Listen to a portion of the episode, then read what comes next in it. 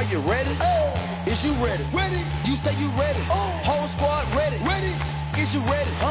Are you ready? Ready. Is you ready? Hello，，大家好，这里是 Rio，欢迎大家收听最新一期的群英基地，一个属于亚特兰大老鹰球迷的中文播客节目。那么今天呢，NBA 是公布了全明星赛替补的名单。那么东部这一边呢是没有特雷杨，也没有其他的老鹰球员。我们先来说一下这个名单吧。那么有恩比德、杰伦布朗、阿德巴约、兰德尔、德罗赞、霍勒迪，还有哈里伯顿。那么这里面呢，我讲讲我自己的一个反应嘛。首先，总的来说，我觉得多多少少有点意外，但其实也是情理之中。我们看这个名单的话呢，恩比德、杰伦布朗这两位的入选呢，其实我之前也是说过了，我觉得应该是没有特别大的一个悬念的。那么热火呢，有阿德巴约，之前我们分析的是可能是巴特勒嘛，因为他的球迷投票更高一些。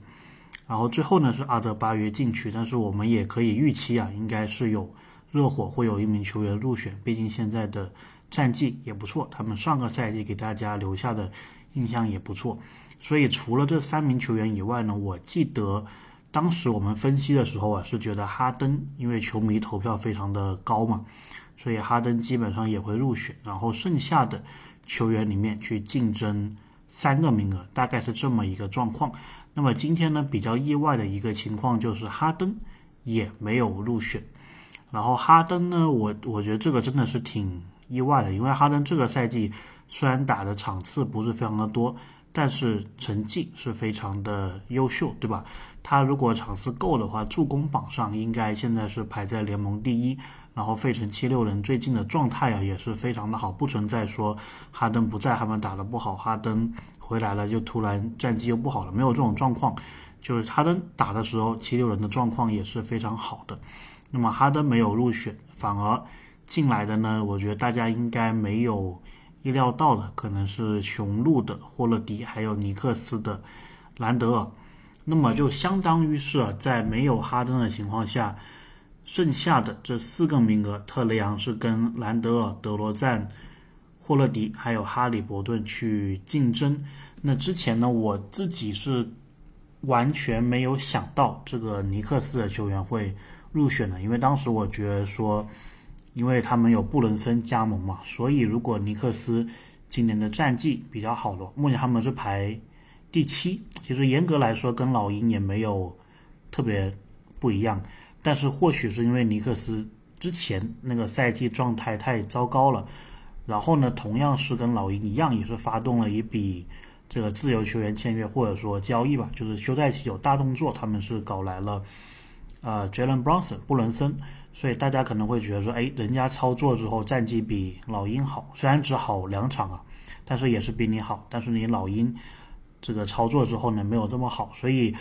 如果现在想一想，我觉得尼克斯进去，尼克斯有球员进去也可以理解吧，毕竟他们的战绩确实是不错嘛。那兰德尔的数据也是不错，所以说呢，如果哈登没有入选，尼克斯的球员有入选前四都不讨论的话，其实到后面这个结果我还是有点意外的。也就是说，在德罗赞，然后当时应该是还有西亚卡姆嘛，德罗赞、西亚卡姆、哈利伯顿。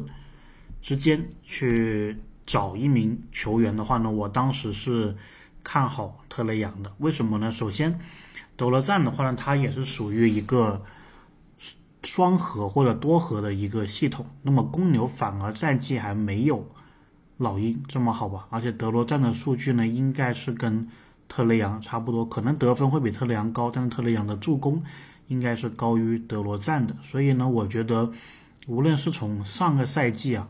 因为其实上个赛季大家对公牛的一个印象就是高开低走嘛，所以如果说带着上一个赛季的这个感官来看的话呢，我自己觉得特雷杨跟德罗赞应该是差不多的。那么这个赛季呢，目前来说啊，老鹰的战绩也是比公牛好，所以当初我的预期应该是特雷杨会压过德罗赞的。那么目前来看呢，是不是这个情况？而且最后这个名单里面呢，也进入了霍勒迪。那么霍勒迪基基本上是在球员的投票当中是，啊，球迷的投票当中是投不进去的。但是在这个教练的眼中啊，还是对这名曾经的冠军后卫，而且在 NBA 有这么多年的资历的一个球员，大家还是比较欣赏的。那我觉得，其实如果最后德罗赞高于特雷昂的话，或多或少也有这一个原因呢。当然，还有一个原因，我们上一次聊这个全明星阵容的时候是没来得及聊的，因为刚好我那个博客一放出来，NBA 这边就公布了这个媒体啊、球员呐的投票。那么也是比较意外啊，特雷杨在球员当中的投票是非常的糟糕的，排第十二，应该是你能看到的那个榜单里面最低的球员排名。他在媒体方面还挺好的，媒体对他的印象是 OK 的，然后球迷对他的印象也是非常 OK 的，就是球员这一块不太行。其实我觉得球员这一块跟教练这一块，因为毕竟 NBA 的替补阵容是教练选的，其实我觉得是多多少少能看出一些东西的。那么特雷杨的话呢，他这个赛季有跟麦克米兰闹出这一个问题吗？无论是谁对谁错。当然，教练跟球员不和这个事情出来之后，那你说教练圈里面他们会怎么讨论，对吧？那么跟麦克米兰比较熟的人去问麦克米兰比较熟的 NBA 其他教练，他应该是或多或少是站在麦克米兰这一边的，对吧？毕竟你不是你不希望在这种情况下球员得到的力量太大。所以我觉得这个某种程度也是会决定这个投票的结果。当然，教练的这个投票应该是谁投了谁，这个东西应该是不会公开的。媒体的投票应该是会，但是教练的不会。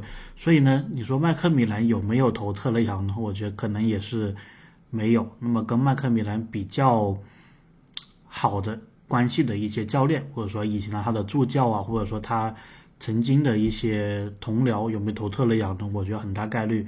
也是没有啊，所以也就这样子吧，也可以理解。我觉得特雷杨能进的话呢，当然是好了；不能进的话，对他来说也是一个鞭策。毕竟他这个赛季的数据啊，其实是他打了这么多年 NBA 以来最糟糕的一次。然后再加上最近老鹰这个传闻很多嘛，对吧？啊，负面的消息也很多，所以多多少少大家就会对你。球队的一个当家球员呢，负面的声音会比较多。那么，我是觉得还是回到当初特雷杨跟麦克米兰的这一个矛盾。当然，核心球员跟主教练吵架，最后肯定走的是主教练。你看，现在我们其实就印证了这一点嘛。麦克米兰表示他也想辞职，但是最后老鹰因为一些其他的原因，还是希望麦克米兰能够带完这一个赛季。但是呢？像这种事情以后还会不会发生呢？我觉得是有可能的。当，作为球员来说，你怎么样去克服这一些困难？你怎么样去展示你的领导力？这一点是比较重要的。我对特良的了解呢，是我觉得他是属于那种不怎么说话的，但是他是比较喜欢在球场上靠自己的一个表现去赢得队友的尊重，去赢得教练的尊重的。那么特雷杨呢？他之前在老鹰五年胜的时候，是展示出了这一个领导力，特别是在防守端，他有一个卖力的表现。虽然他的防守确实很糟糕，但是如果他能展现出态度的话，这个对其他人、对队友、对教练、对面的教练都是会看在眼里的。所以呢，我自己啊，对于特雷杨这个要求其实并不是很高，就是。首先一个就是不要有太多的这一种，怎么说呢？就是有一点点耍大牌的感觉吧。就是说我是这个球队的头牌，对吧？那么教练要怎么样？这个人员调动要怎么样？就是我觉得这一种言论还是尽可能的要少一些。毕竟在麦克米兰跟他冲突之后，他也是爆出来嘛，说这些私事被。人家给知道了，所以我觉得一方面就是你怎么样去把这种私事真的是做到不要被别人知道，对吧？或者说有可能也是你跟教练吵完架，然后你跟身边朋友去吐槽啊，去怎么样的？所以我觉得你在这一个人际圈上面怎么管好别人的嘴巴，还有自己的嘴巴，我觉得特雷杨是一个情商很高的球员，他爸也是。就是这两父子怎么样在这方面把这个舆论的声音给降低一些，我觉得这个是很重要的一点。